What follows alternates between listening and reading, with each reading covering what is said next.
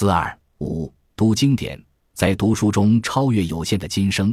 在世界读书日，我应邀分享自己的读书心得。说来还是有点惶恐不安。我是一个非常普通的老师，充满着人人都可能有的偏见、愚蠢、傲慢、自欺与虚荣。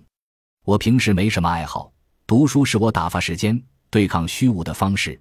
读书心得也仅代表个人的经验之谈。有的人觉得读书效用很低，浪费金钱和时间，是当代的反智主义。有的人过于崇尚智慧，把知识推高到无以复加的地步，是上智主义。这两种观点在我看来，也许都是错误的。反智主义是一种愚蠢的偏见，但是上智主义何尝不是一种同样愚蠢的偏见？现在，一个人标榜自己爱读书，有时候带有某种夸耀的成分，每周读五本，一年读完几百本书，以显示知识的优越感。在我看来，这种爱读书带来的优越感和清高，通常都是不学无术的表现。之前我们提过，智力与智慧是两码事。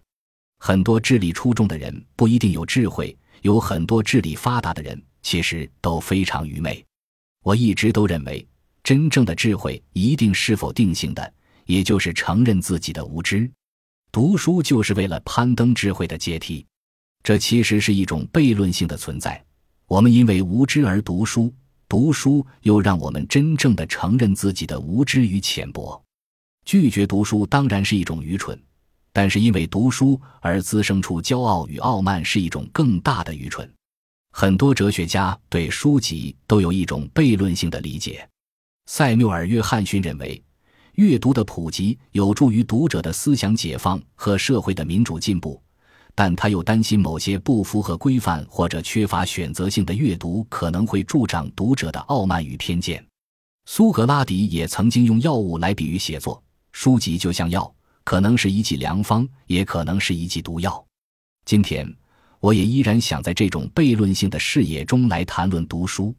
我有限的经历和经验提醒我，读书也许有四个维度，或者说四种境界。